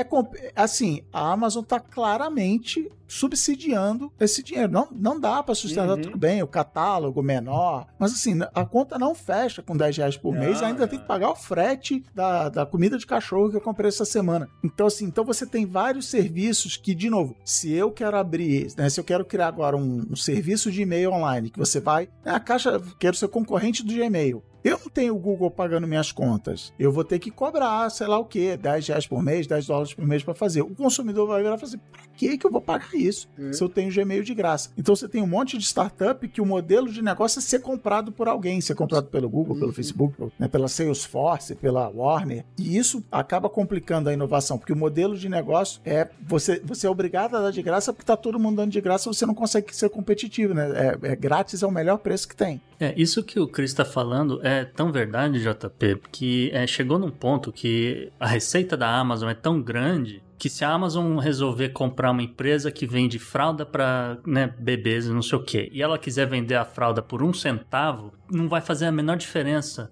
por essa receita dela. Ela vai quebrar o mercado inteiro de venda de fralda online. O maior exemplo, o maior exemplo disso é, é o retorno do- dos produtos. É. Porque se você compra uma parada da Amazon hoje e você fala, ah, não gostei, quero, quero devolver. Ele te fala, beleza, fica com ele aí que eu tô te devolvendo o dinheiro. Ele não quer a parada de volta. É, não, Não interessa é. pra ele ter o negócio de volta. É, então eles estão. Isso já no- aconteceu com a gente aqui umas três vezes. Da, da, da Francisco vai devolver o negócio, aí o cara falou, beleza, tá aqui o refund, mas não precisa mandar, não. Fica aí com a parada. Porque o negócio, o business não é real. É, é, eu já falei isso algumas vezes aqui, esse sistema capitalista, entre aspas, ele é muito válido aqui na nossa economia real. É o cara da padaria com, né, Eu vendendo com o concorrente dele da padaria da outra esquina, e ali tem o capitalismo. Nesse nível aqui, é outro nome, é outra coisa. Uhum. Né? Não, é, é um mundo de fantasia isso aqui. É, a- a- o Chris também falou de várias dessas empresas estavam falando os seus, suas receitas, seus lucros, etc. E a, a Apple, por exemplo, ela chegou a tre- a valorização dela chegou a 3 trilhões de dólares. Não, e, e há, há cinco anos era um trilhão, assim, ela triplicou de preço em menos de 10 anos. É, é, até isso que a gente tá falando de tá, porque ca- caiu porque tava muito alto, assim, cara, Uhum. animal, a Apple é incrível, tá, mas assim, Sim. se triplicar de valor sem, ela não lançou nada novo, assim, o próximo Não, iPhone, o próximo não sei o que, o próximo, sabe, você lançou o M1, vai. Aham, Não, só queria colocar em perspectiva para as pessoas. 3 trilhões de dólares seria a quinta economia do mundo, tá? É, que- é maior do dólar que o PIB Caramba. é maior do que o PIB do Reino Unido. O, o PIB do Reino Unido é, é em torno de 2,9 trilhões. Tá? A Apple é maior do que o Reino Unido hoje. E ela tem em caixa, né? Ela tem um, um número que com uma liquidez alta. A galera fala que tem na conta corrente, óbvio que não é na conta corrente, né? Mas assim, ela tem uma, uma grande. Ah, Que várias valorização. empresas dizem, não, eu tenho ah, ações de não sei o que, eu invisto, não sei o que lá. A, a Apple tem um dinheiro em, em caixa de, de uso rápido, que tá, eu não sei o número, mas esse é um número absurdo, que ela vira e ela compra o Twitter assim, no débito, entendeu? Ela fala, não, É. compra o Twitter aí, plá. Uhum. É, mas o dinheiro nunca sai de um lado pro outro. É só uma, uma coisa meio que é, promessa de compra, de dívida. Passa daqui o, o, o livro de um pro outro e pronto. É, e essa, essa, olhando para esses números, essa que é a grande motivação para esse monte de projeto de lei ser bipartidário, porque todo mundo quer. Sim. Pô, não vamos, então vamos dividir esse negócio, vamos ver se isso aqui gera algum emprego depois com várias pequenas empresas, ou então vamos dar um jeito de, de dividir e tributar esse negócio todo, porque é muito dinheiro, o governo precisa de dinheiro, e por aí vai. Então é, existe uma, uma motivação. Esse ano começou a pegar fogo, realmente, a gente tá vendo algumas coisas saírem na mídia. Essa semana foi a primeira vez que apareceu um negócio que, olha, parece que vai pro Senado, e o Senado já é sabido que tem um interesse. Eu diria que hoje, se for colocar a votar um projeto de lei a Vera para passar para frente, para o presidente sancionar, eu diria que hoje 99 senadores votariam a favor, tá? Uhum. É um, um número nesse nível. É a única unanimidade que eles conseguem Ah, cons- sim. conseguir no Senado hoje em dia, é isso aí. Eu acho que sim, porque, de novo, vai gerar receita, a receita interessa para todo mundo, vai gerar, em- talvez gere outras empresas em outros estados, então potencialmente alguns novos empregos nesses lugares, e então interessa para todo mundo. Se interessa para todo mundo, amigo, vai acontecer. Então, antes da gente fechar, só, só manda um recadinho pra eles. Não fica brabo com a gente, não. É, Não, não, a gente bota- só está falando os fatos, a gente não tá inventando nada aqui, desculpa. Não. Bo- se quiser botar um pouquinho desse dinheiro que tem sobrando aí, não tem problema também Spotify, não. vamos conversar aí, ó. Up next. Up next.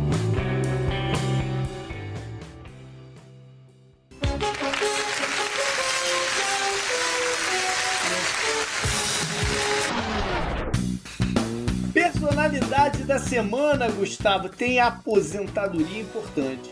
Falando em aposentadoria, né, já tá pessoal, a menção honrosa rápida para Neil Young. Foi personalidade também nessa semana, mas não entrou aqui na coluna. Hey, hey, my, my. É isso aí. Dependendo de quando você tá ouvindo, você vai entender por quê. Mas olha só, JP, a personalidade dessa semana, com um cara aqui que vai agitar muito os Estados Unidos, que anunciou justamente a sua aposentadoria da Suprema Corte, foi o juiz Stephen Breyer, 83 anos, né, o cargo é vitalício, e finalmente ele resolveu anunciar né, a aposentadoria. Ele que foi nomeado por Bill Clinton em 1994, justamente substituindo o conservador Harry Blackburn. Curiosamente, a especialidade do Stephen Breyer era a regulamentação de empresas, cobrança de impostos e taxas, acordos de livre comércio e leis antitrust. Né? Então, é, inclusive no, no, ano passado, ele que foi o, o, cara que redigiu a opinião, né? que é o, o que vai para os autos dos arquivos, etc.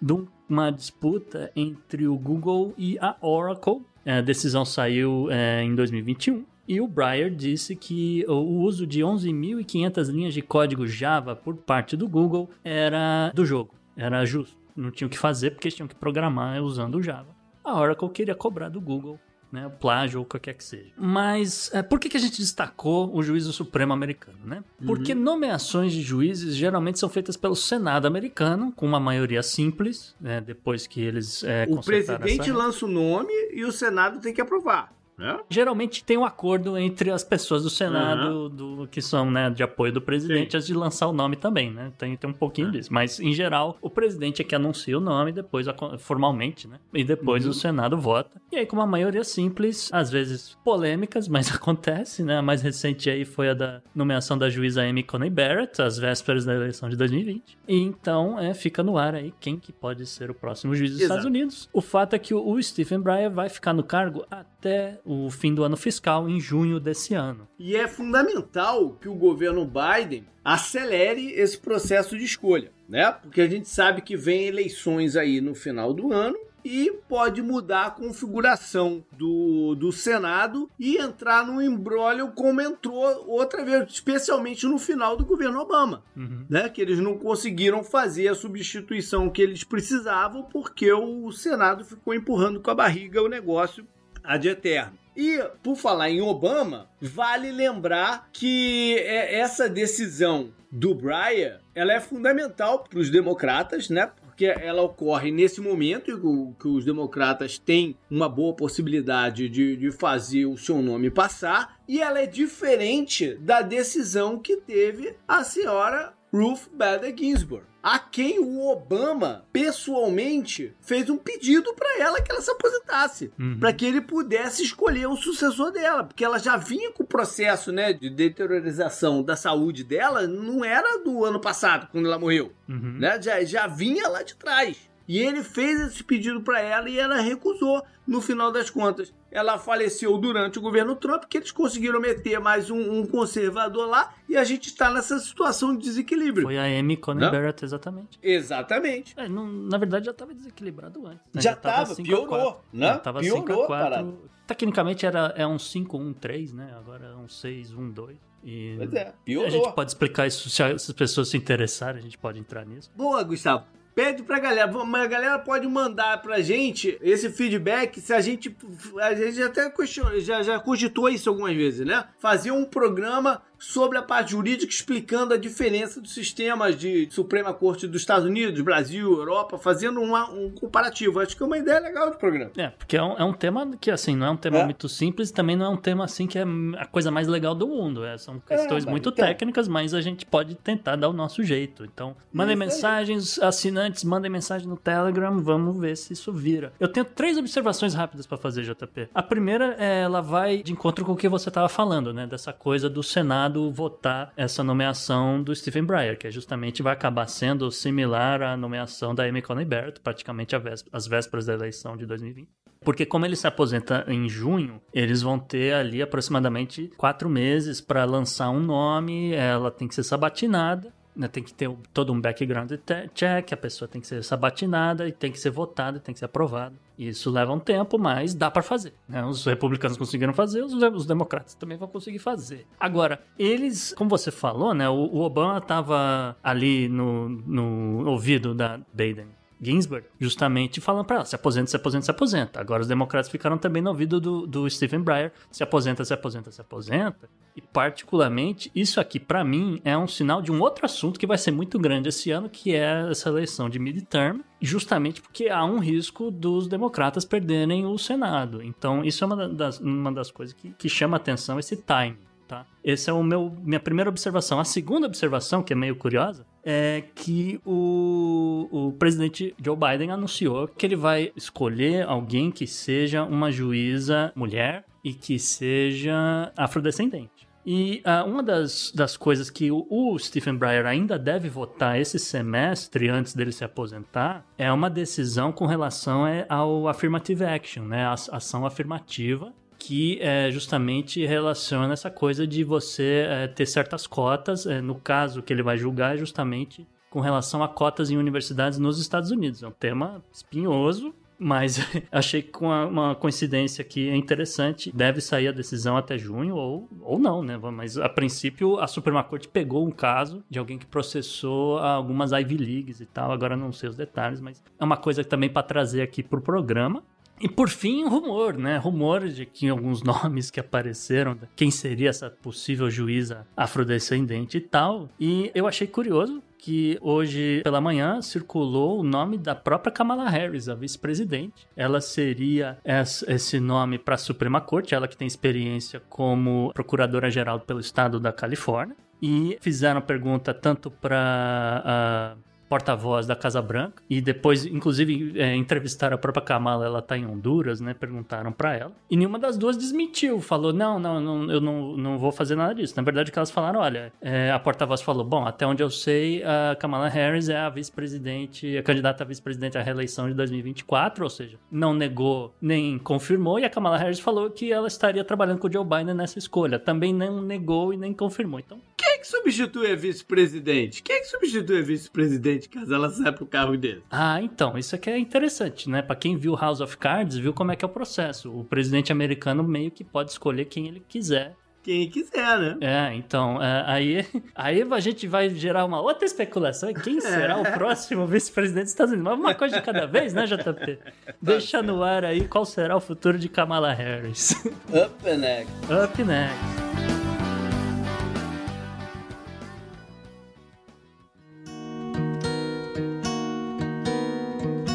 Lá pro obituário, então a gente não tem como não falar do astrólogo e escritor Olavo de Carvalho. Pois é, JP, é, como a gente já fez aqui em outros casos, né, o Podnext vai aqui fazer uns fatos da vida do Olavo e é, deixa para a história para os ouvintes julgarem como eles quiserem. O fato é que o Olavo de Carvalho faleceu, ele que tinha 74 anos e era guru né, do governo Bolsonaro, faleceu justamente no hospital de Richmond, na Virgínia, dias depois de anunciar que estava com Covid-19. Ele anunciou ou o pessoal dele anunciou? A rede social dele anunciou. Ele tinha a voz uh, mais notável, mais proeminente, vamos dizer assim, do movimento de extrema-direita do Brasil, que chegou ao poder em 2018. Olavo que arrebanhou centenas de milhares de seguidores pelas redes sociais, espalhando suas teorias, muitas delas bizarras, muitas muitas delas negacionistas, além de protestar e achincalhar, entre aspas, esquerdistas, a quem ele acusava de espalhar o chamado, entre aspas, marxismo cultural, a teoria da extrema-direita de que universidades e cientistas espalham valores socialistas para a população através da ciência e outros meios. Olavo muitas vezes foi comparado a Steve Bannon, que foi justamente o ideólogo que ajudou a eleger Donald Trump em 2016. E, e tinha um relacionamento, né? Eles tinham um relacionamento. Eles tinham um relacionamento também, se encontraram é. algumas vezes em eventos é, na Embaixada Brasileira. Olavo também teve muitas comparações com outro cidadão que já passou aqui por essa coluna, o senhor Rush Limbaugh, outro pensador de extrema direita e que é, faleceu, salvo engano, ano passado. Né? Ano passado. Enfim, o Gustavo falou aí do, sobre ele, né? Eu, eu fiz um tweet bem básico também, falando um pouquinho. Eu fui para um, um, outro lado, eu fui para o lado que incomoda né, a, a várias pessoas o, o, o, título de professor e filósofo que dão para ele, já que ele não é professor de nada, não é, não é filósofo também, né? Ele foi justamente um astrólogo e escritor. Isso ele foi, né? E ele foi um cara que é, se aproveitou do, dos momentos né, para fazer o nome dele, para viver, né, por que não dizer assim? E enquanto a astrologia era algo muito relevante, ele foi um astrólogo, né? Quando perdeu a relevância e começou esse negócio de mídia social, ele se aproveitou da carência das pessoas, né, da solidão das pessoas, para criar um núcleo, criar uma comunidade né, que tinha suas identificações e, e, a partir desses absurdos ou dessa forma grosseira de falar, ele conseguiu fixar essas pessoas e fixar na, as suas ideias porque ele gritava mais alto, ele falava mais alto, ele xingava, não sei o que. É uma forma de você fixar suas ideias. Então ele se aproveitou muito dessas coisas e foi, sim, um dos motivos da gente ter na presidência hoje Jair Bolsonaro. Porque ele agarrou essa família Bolsonaro, né? E, e mostrou para eles um caminho de se chegar ao, ao poder e, e, isso deu certo, uhum. né? Funcionou essa parada. Aí me veio à cabeça uma é, outra coisa. Funcionou para eles, né? funcionou para eles. É, funcionou para eles essa parada. Porém, recentemente, a gente viu um certo afastamento dele, né, e, e, da rede de influência que ele tinha no governo. Vi alguns ministros que foram nomeados por indicação, tipo da, da relações externas, o da cultura e, e, e alguns outros, né, que foram afastados ao redor e ele estava incomodado com isso. E logo no começo do governo Bolsonaro, teve um racha dele com a área militar. E aí, mais recentemente, esse afastamento do, do, de pessoas da confiança dele. O que a gente viu no, no último mês e tal foi ele sendo vocal contra a figura do Jair Bolsonaro, do, do, do, do, presidente. Então, de certa maneira, o falecimento dele não é de tudo ruim para o governo, porque ele ia ser uma voz esquisita nas próximas eleições, que poderia comprometer, poderia sim, que sim, que não, mas poderia comprometer o discurso e o alinhamento de, desses grupos de, de extrema direita para eleições. Vamos ver né, no que, que vai dar. Isso. Top 9. Top 9.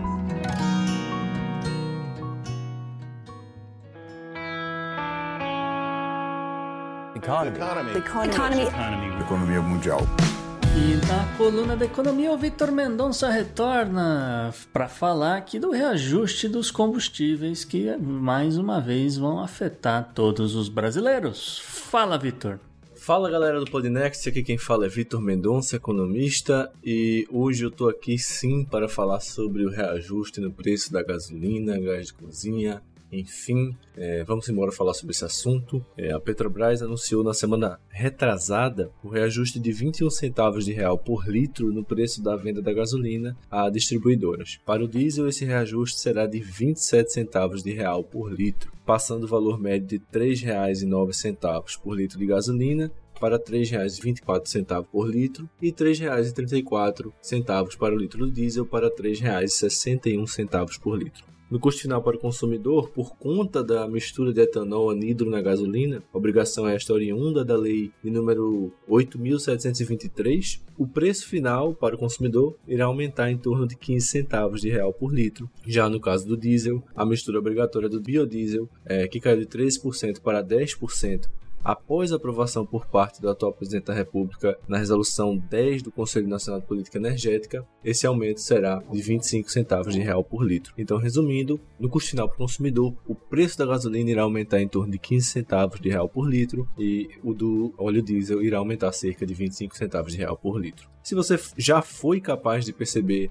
esta alteração nos postos de combustíveis da sua cidade, pode estar reforçando o motivo sobre o qual Robert Lucas Jr. recebeu o Prêmio Nobel de Economia em 1995 é, a sua teoria das expectativas racionais. Dá uma lida sobre o tema, é a minha dica cultural da semana. A gente já vinha acompanhando há bastante tempo as falas do presidente da República, ministro da Economia, parlamentares, enfim, vários outros membros da sociedade civil em relação aos reajustes de preço com relação aos combustíveis e, por que não dizer também, ao GLP, o famoso gás de cozinha, que nos últimos 12 meses teve uma variação um pouco menor é, do que a dos combustíveis no IPCA, que aumentaram em cerca de 49%, é, mas também tiveram um aumento significativo, que foi de aproximadamente 37% no índice de preços ao consumidor amplo IPCA. O aumento esperado do gás de cozinha, fruto do reajuste, também ganhou bastante notoriedade nos noticiários. Estão ocorrendo inclusive disputas e medidas judiciais em certos estados, cujas distribuidoras negaram-se a aceitar o aumento anunciado pela Petrobras, que passaria a vigorar no dia 1 de janeiro.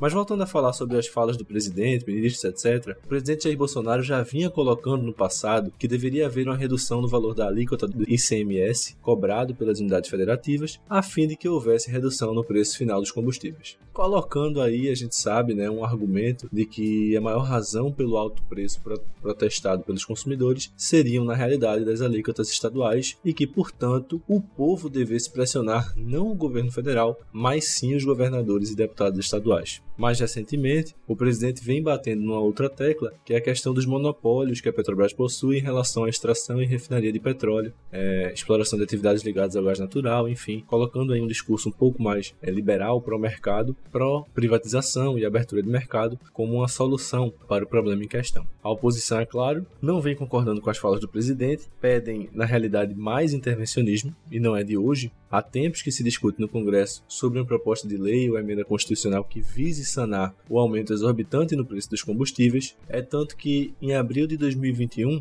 o senador Rogério Carvalho do PT, de Sergipe, lançou o Programa de Estabilização dos Preços do Diesel, Gasolina e GLP, ou PL 1472, como queira, no qual este projeto de lei, que tem como maior destaque a instituição de um imposto de exportação sobre o petróleo bruto e criação de um fundo de estabilização para preços de combustíveis, teve parecer aprovado no dia 7 de dezembro pela Comissão de Assuntos Econômicos do Senado. Mais recentemente, está-se em discussão a chamada PEC dos combustíveis, na qual o plano Planalto visa dar uma resposta à população sobre a questão da redução dos preços dos combustíveis. Existem inúmeras divergências dentro da equipe do governo, principalmente naquelas que irão custar mais caro ao Tesouro. Dentre as posições para a PEC, é, estariam zerar impostos federais, que teriam um custo anual de cerca de 55 bilhões, criação de um fundo de estabilização com custo anual também de aproximadamente 55 bilhões e destruição completa nos impostos do óleo diesel e gás de cozinha tem um preço aí de 20 bilhões. Enquanto eu gravo esta participação, o governo já decidiu pelo descarte do tal fundo de estabilização proposto pelo PL 1472 e decidiu também, o ministro Paulo Guedes colocou é, a sua defesa em apenas zerar os impostos federais sobre diesel e GLP, que como eu disse, tinha um custo de mais ou menos 20 bilhões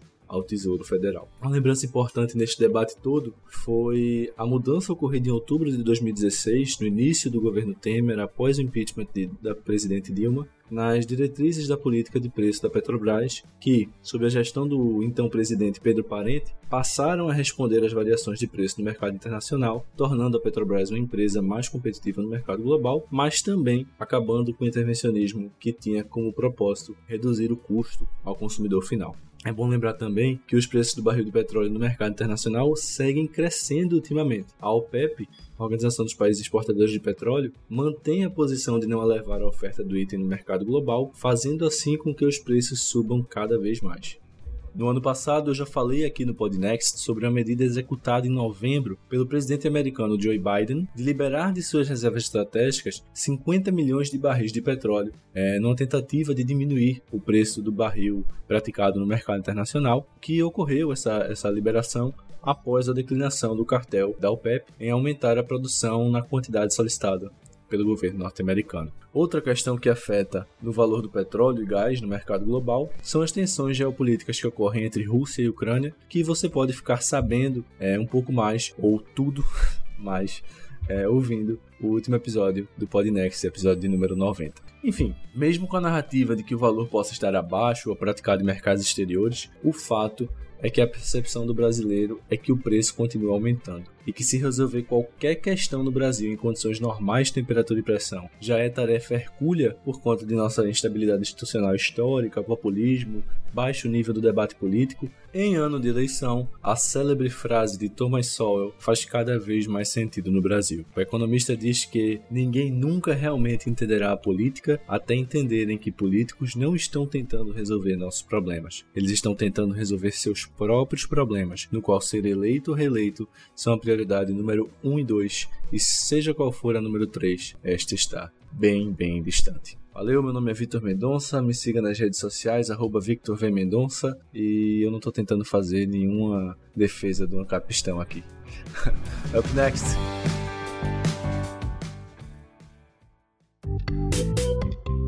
Parliament were a reality TV show. I know the human being and fish can coexist peacefully. E que parece-me a Mia Khalifa deveria talvez vir a essa CPI. Ô Gustavo, o que, que o presidente da FIFA tem a ver com a migração das pessoas? Onde ele queria chegar com isso? Ah, essa pergunta é muito boa, JP, mas é dinheiro, né? Mas vamos, vamos por partes. O destaque dessa semana vai para Gianni Infantino, italiano presidente da FIFA, que ao justificar a realização da Copa do Mundo a cada dois anos, disse o seguinte: toca aí, Henrique. We need to find ways to include the entire world, to give hope to Africans so that they don't need to cross the Mediterranean in, in order to find maybe a better life, but more probably death in uh, the sea. We need to give opportunities and we need to give dignity, not by giving charity, but by allowing the rest of the world as well to participate. Cara, tem basicamente um comentário fazer. O que que tem a ver o cu com as calças? Né? Por que, que maluquice é essa, maluco? Que o, o cara falou, cara. Eu sei que hoje em dia, para vender o teu produto, você tem que tentar ser cool de alguma forma, né? Tentar ser, se mostrar engajado. É. Mas esse aqui não faz sentido nenhum. Ou ele vai botar uma Copa no norte da África a cada dois, a cada dois anos para construir estádio, manter e gerar vai, emprego lá. Hã?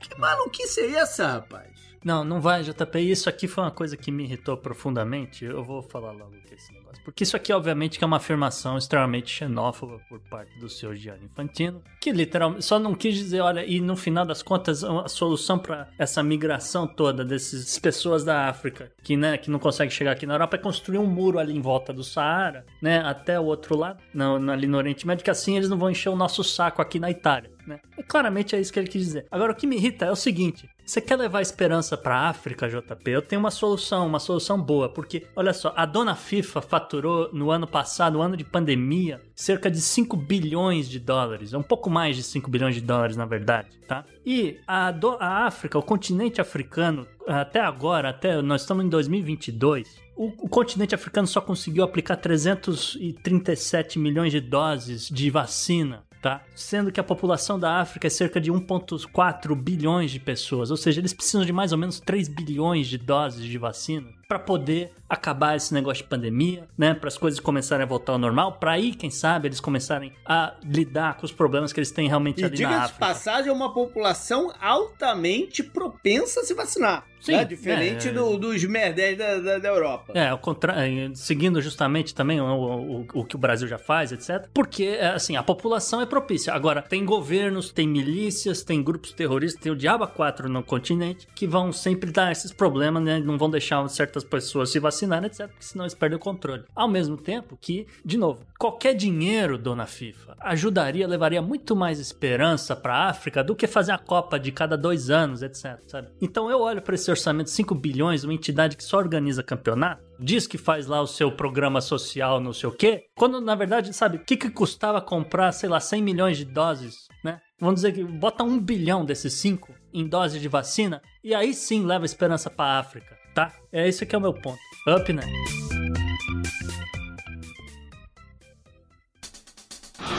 Pela união dos seus poderes, eu sou o Capitão Planeta!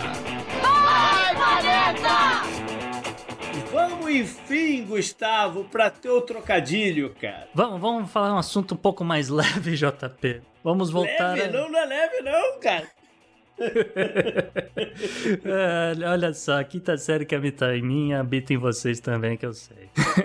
a gente tem uma notícia aqui importante pra retomar a história lá do vulcão da, de Tonga. E depois eu tenho uma curiosidade, né? Então vamos, vamos por partes, né? A primeira é um registro importante, né? Não tenho visto tanto destaque na mídia, até porque né, o noticiário internacional ainda tá falando de Ucrânia, etc. Mas o fato é que o governo peruano declarou emergência ambiental no último dia 22 de janeiro, que deve durar aí uns 90 dias, por conta de zonas costeiras que foram atingidas por um derramamento de petróleo, que viu ali mais ou menos o equivalente a 6 mil barris de petróleo bruto serem despejados pelo Quantas mar. vezes a gente não falou isso no- sobre acidentes desses?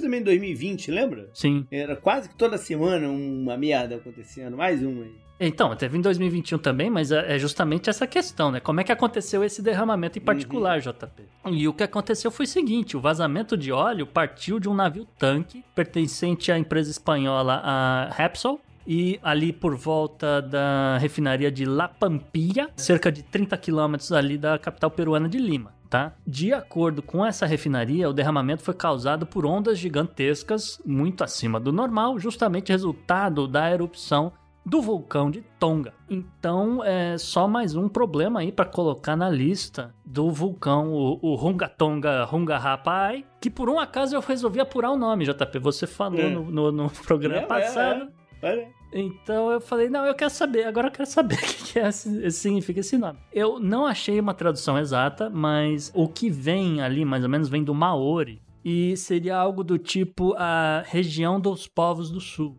É, Então, né, provavelmente deve ter a região norte, onde, onde fica a maioria da população de Tonga. O Runga Tonga Runga Pai é a região sul. né? Então é literalmente Bem isso. quer direto, né? Bem direto. Isso. Agora, saindo do Peru, JP, É. vamos à curiosidade, né? Porque, olha só, a comunidade científica sabe há décadas, né, que grandes erupções vulcânicas podem ter um impacto imediato no resfriamento do clima global, né? Então, um exemplo clássico, Krakatoa, 1883, né, resultou em quatro anos de temperaturas abaixo do normal, inclusive registro de neve durante o verão em algumas regiões do, do hemisfério norte, tá? Agora, um outro exemplo conhecido foi a explosão do vulcão Bogá, ou se preferirem, Toba. What? Toba de Sumatra, na Indonésia, entrou em erupção aí há quase 70 mil anos. Quando o Toba explodiu, não sobrou nada no Sudeste Asiático e a temperatura do planeta acabou baixando um grau por seis anos consecutivos. Ah, ao menos é, em teoria, que as pessoas calcularam, tal, aquela coisa. E levou também à extinção de diversas florestas e, e animais do Sudeste Asiático. Quem tiver interesse pode ler mais sobre a teoria da catástrofe do Toba. Agora, tem um, um outro vulcão que é muito interessante e ele eh, demonstrou tudo isso que eu tô falando, que foi a erupção do Monte Pinatubo, nas Filipinas, em 1991. Porque ao longo de três dias, o, o Pinatubo liberou algo entre 6 e 22 milhões de toneladas de dióxido de enxofre para a atmosfera. Isso equivale a aproximadamente 20% de todo en- dióxido de, de enxofre produzido por seres humanos em toda a sua história. E a consequência disso foi o declínio da temperatura global em quase 1 grau Fahrenheit. Eh, não, não consegui achar o dado em Celsius, mas deve ser eh, menos do que isso, mas tudo bem. E durante o ano seguinte à sua erupção. Então, mas aí o lance é que você imagina então quanto que o Krakatoa ou então o Toba liberou. Esses aerosóis de sulfato de enxofre são compostos reflexivos e, portanto, eles espalham a luz solar né, e refletem parte dela de volta para o espaço. né. Quando você tem quantidades gigantes eh, desse negócio eh, na atmosfera, a luz não vai atingir o planeta e logo ah, o planeta vai se resfriar. E aí alguém vai ter uma ideia genial e falar: pronto, tá aí a solução para aquecimento global, né? A gente coloca um monte de. Sai explodindo o vulcão por aí. É, ou então vou- vou pegar um monte de gás de, de- de enxofre e vou jogar tudo na atmosfera, né? Não. Não é bem assim, né? Porque é, justamente a, a, a maior parte da- das emissões né, causadas por seres humanos elas tendem a permanecer na atmosfera. E como eu já falei na coluna passada, você está na atmosfera, você vai entrar em contato com a água em forma de vapor e vai formar chuva ácida. né? Agora, o que a gente está falando aqui é da erupção vulcânica massiva, né? A gente está falando do, do evento cataclismo, que acaba justamente jogando esse dióxido de enxofre lá na estratosfera. O que teria que fazer é encher vários foguetes da Tesla, e obviamente tem um custo gigantesco para fazer isso, e lançar periodicamente né, essas, essas coisas em, em toneladas, em milhões de toneladas, etc., que não, não é viável nem do ponto de vista financeiro. É só em sonho mesmo. Né, que isso seria a solução para o aquecimento global. Mas e aí, o, o de Tonga, eles estão prevendo que vai ter algum impacto de resfriamento na região ou não? Não, então, isso é a boa notícia que saiu justamente essa semana, JP, que os, os dados do satélite de observação da, da Terra indicam que as emissões totais do dióxido de enxofre do nosso Runga Ponga Runga Rapai foram de aproximadamente 1 a 2% do que foi o Pinatubo em 1991. E ainda assim você viu o caos que ele causou, né? Mas não, a princípio isso não vai ser o suficiente para alterar o clima. Up next.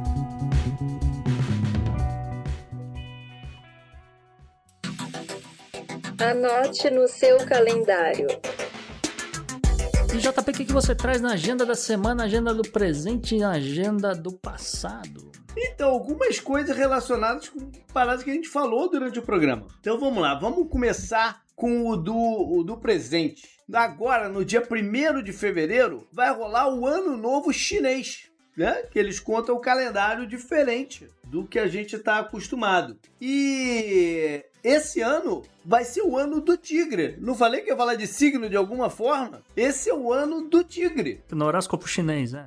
Exato, no horóscopo chinês. Que significa grandes mudanças, né? É uma época de você de muito entusiasmo, Hum. de você você apostar em, em novos procedimentos, né? De você assumir riscos, né? Um ano para assumir riscos, propício para assumir riscos e que tem uma boa consequência de progresso social quando quando ele é, né? Quando ele rola. Então seja bem-vindo aí, o tigre. É, eu lembro também que logo quando começou a pandemia, todo mundo na China ficou preocupado com essa época, porque começa o, o, o spring lá, né, o- a primavera, e nesses feriados a galera viaja muito. Então foi uma preocupação. Vamos ver se agora com o Omicron e tal, se vai ter algumas restrições. Vocês vão ouvir falar sobre restrições de viagem também lá dentro da China. Já no dia 2 de fevereiro, aqui nos Estados Unidos, o pessoal fica curioso com uma marmota. É o Groundhog Day, que acontece lá na Pensilvânia, tem influência alemã aí na, na, na parada, na colonização e tal. Os alemães é, costumavam usar muito os animais para prever o, tempo, prever as estações. E o, a marmota, se ela sair da casinha dela e ver a sua própria sombra, ela volta lá para dentro. Isso significa que a gente tem mais seis semanas de friaca e de inverno. Mas se ela sair e ficar de uma boa, é porque o tempo tá abrindo e vem o sol, vem, o- vem, vem o clima bom por aí. Mas, JP, antes do dia É. 2, você sabe que esse fim de semana a Flórida vai registrar no estado inteiro. Então, é, ouvintes que não estão É. de férias ou estão pensando em vir para cá agora. Esse fim de semana a gente vai registrar uma das temperaturas mais baixas em todo o estado É. nos últimos 10 ou 15 anos. É uma coisa absurda. Quando você ouviu o programa da segunda-feira, saiba que a gente congelou aqui no fim Exatamente. de semana. No dia 4, Gustavo, é o dia de você falar muito obrigado pro seu carteiro. Ah, você bom. conhece o seu carteiro, Gustavo? Não, não sou amigo do meu carteiro. Eu já fui amigo de carteiro, só para registro. O atual eu não conheço, porque pandemia tem evitado a distância, mas enfim. Eu conheço Mas o sorveteiro. parada, né? O sorveteiro Mas que não, passa. eu vou te falar uma parada. Eu conhecia o carteiro que levava as cartas lá no, no, no prédio que, que, que trabalho. Hum, Só que andou rolando uma, uma mudança tão grande de pessoas. sim. E tô falando isso antes da pandemia mesmo. Né? O- eles mudaram o esquema da parada. Né? Não tem mais essa relação com o carteiro. Eu conheci uma carteira, na verdade. Ela Sim, entregava aqui é. e depois ela. Eu não sei onde é que ela foi trabalhar, mas eu conheci ela de fato. Agora, eu conheço o sorveteiro. Eu não sei se aí na tua rua em Orlando passa o caminhão de sorvete e tal. Aqui Não, passa. aqui não passa não. Aqui não passa não.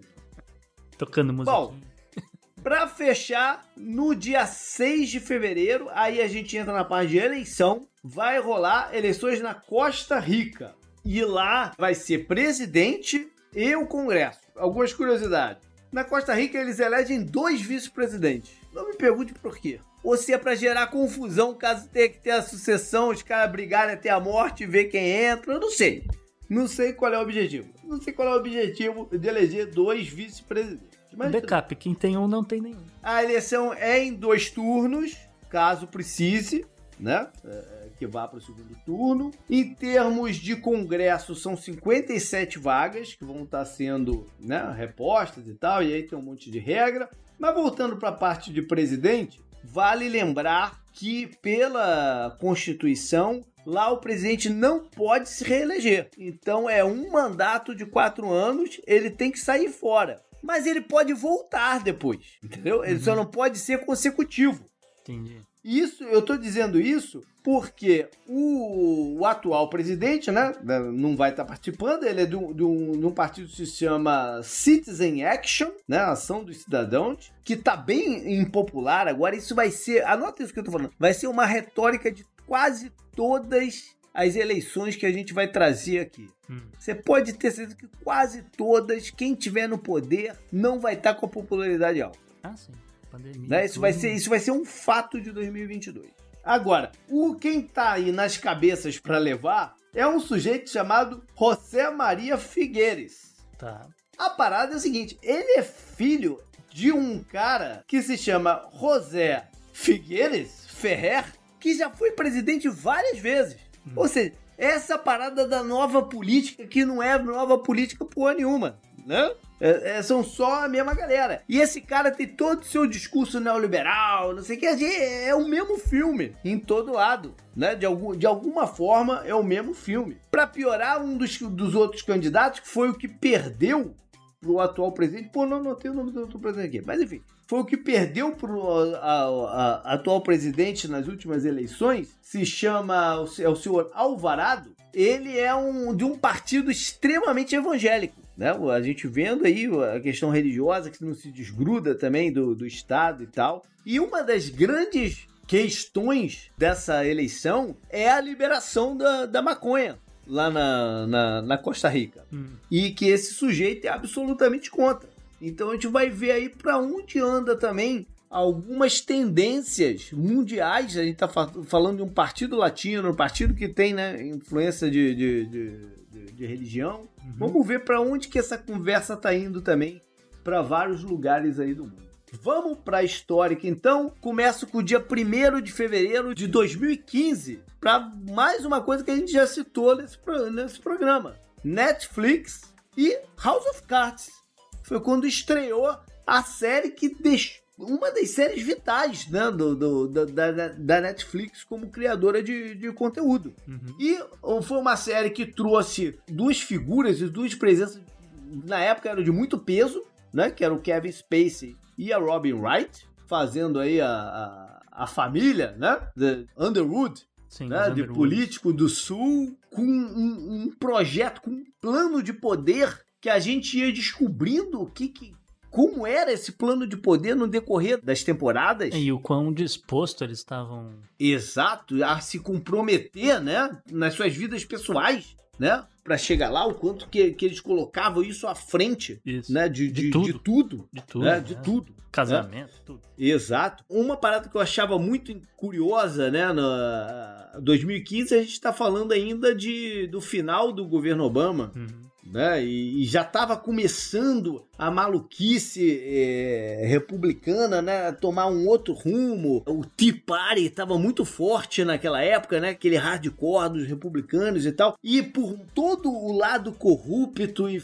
e filha da puta da família Under, Underwoods, eles eram democratas, né? Isso era uma parada muito curiosa do negócio todo, que a gente estava tentando, começando a receber um- uma injeção de, ah, não, os democratas são imbozinhos, os republicanos, são- mas os, os Underwoods eram democratas, né? Fazendo todas aquelas maquinações e tal. Eu achava isso muito, muito interessante também. E foi, em, em termos de série e, e, né, e estilo, teve esse lado importante também dessa interação que ele tinha com o público, que ele virava pra câmera, Uhum. né? E, fa- e a falava com você.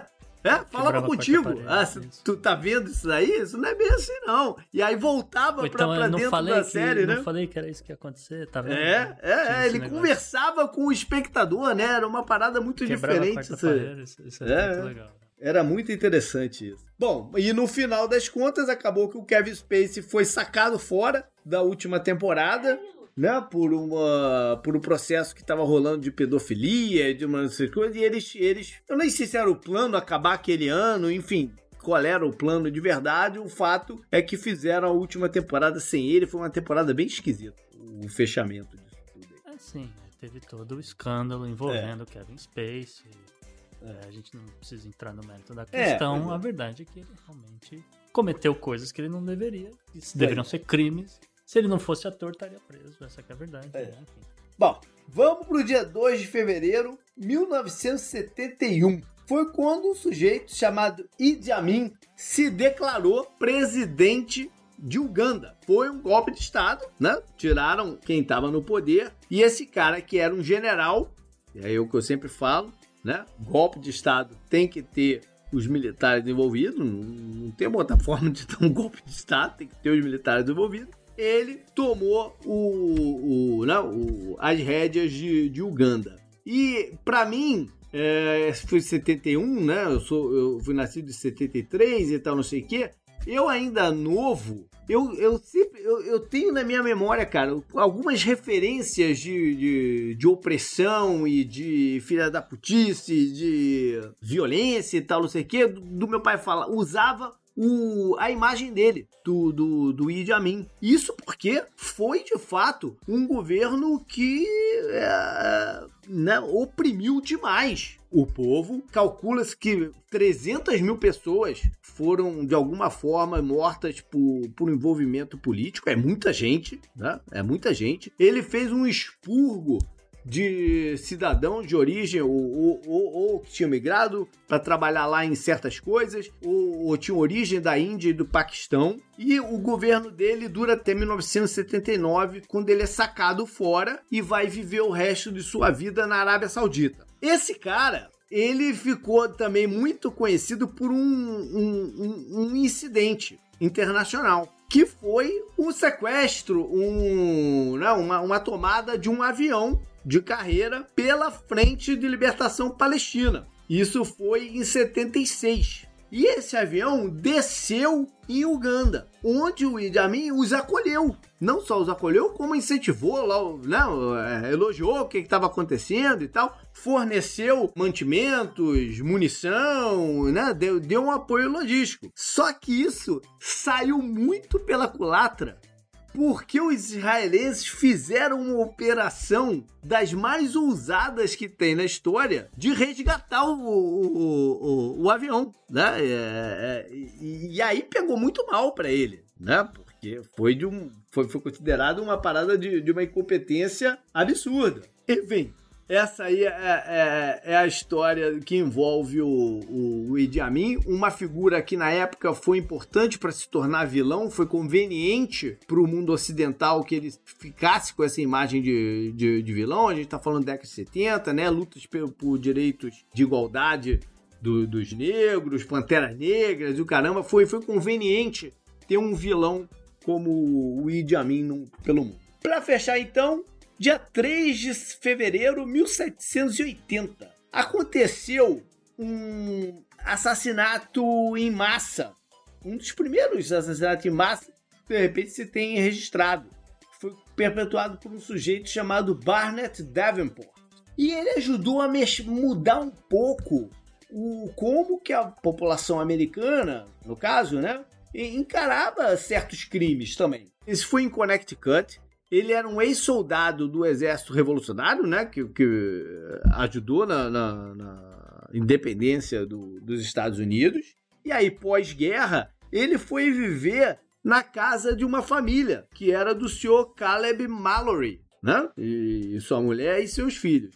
Belo dia, ele matou o cara a pauladas e o resto da família toda. E aí foi escandaloso, né? E foi e, e foi para a justiça. Ele admitiu que, que, que, matou, não deu muita explicação de por que que só ele, ele resolveu fazer, né? Só, só resolveu. Se você parar para pensar, é um dos primeiros casos que você pode relacionar com estresse pós-guerra, né? Porque o cara foi um soldado, ele viveu de perto isso. E a gente vê essa síndrome, a gente falou sobre ela um pouco também no, no programa com Frank, né? O, o Marine e tal.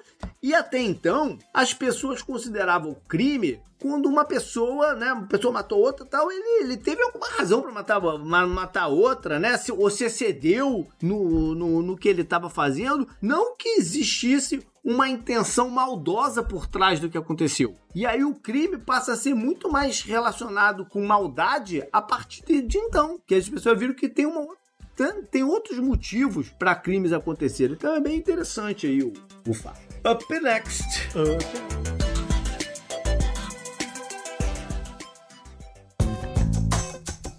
Esse eu recomendo para você. Eu recomendo pra você. Eu recomendo pra você. na dica da semana, como já é de praxe aqui no Podnext, o convidado é quem dá a dica cultural.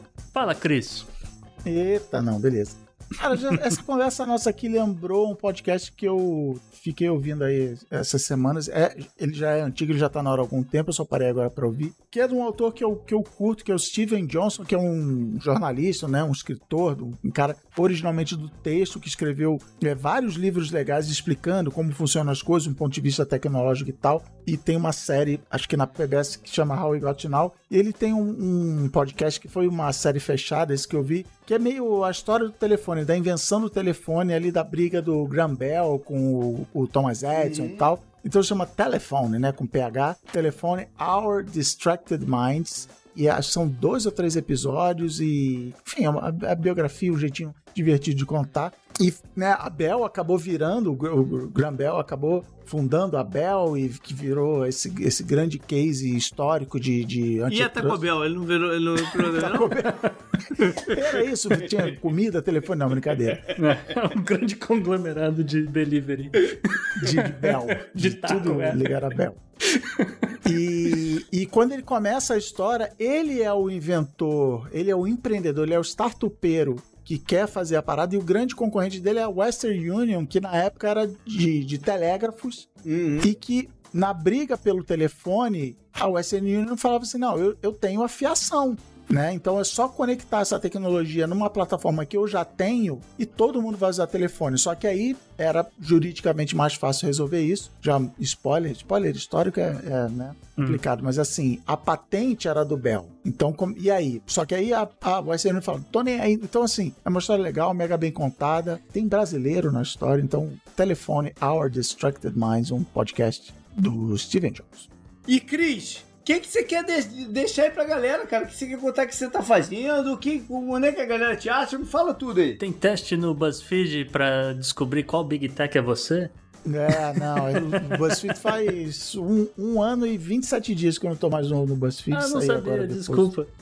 Depois, na virada de 20 para 21 eu saí. O BuzzFeed foi vendido e tal aqui no Brasil, tá com uma galera legal agora. E aí eu pedi pra sair, quando acabou essa transição, eu pedi pra sair. Mas assim, aí eu tô com, com uma empresa que eu fundei em 2018, que é a Ampere, que faz, é uma empresa de fazer podcast, contar histórias em qualquer formato, mas amamos podcast. Então vai lá em ampere.audio pra ver todos os podcasts que a gente faz. Tem podcast da HBO, tem podcast da Red Bull. É, eu, um dos podcasts que você vai ver lá é o meu podcast, é o Boa Noite Internet, que tá aí é, off-season, né? Tá entre uma temporada e outra aí. Fala de carreira, fala de vida, fala de, sei lá, as coisas que eu tô afim de, de falar. Já tem mais de 60 episódios aí pra ouvir.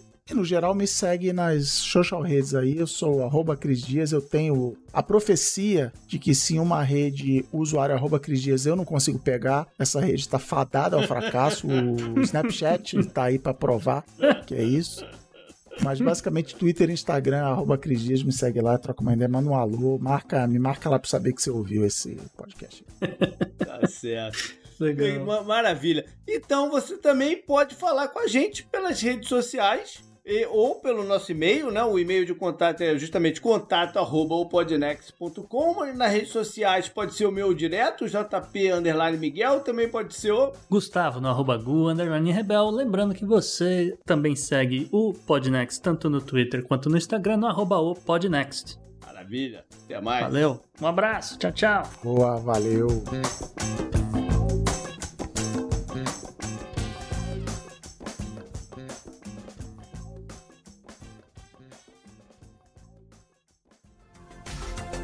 Este episódio foi editado por Atelas, soluções em áudio para podcasts.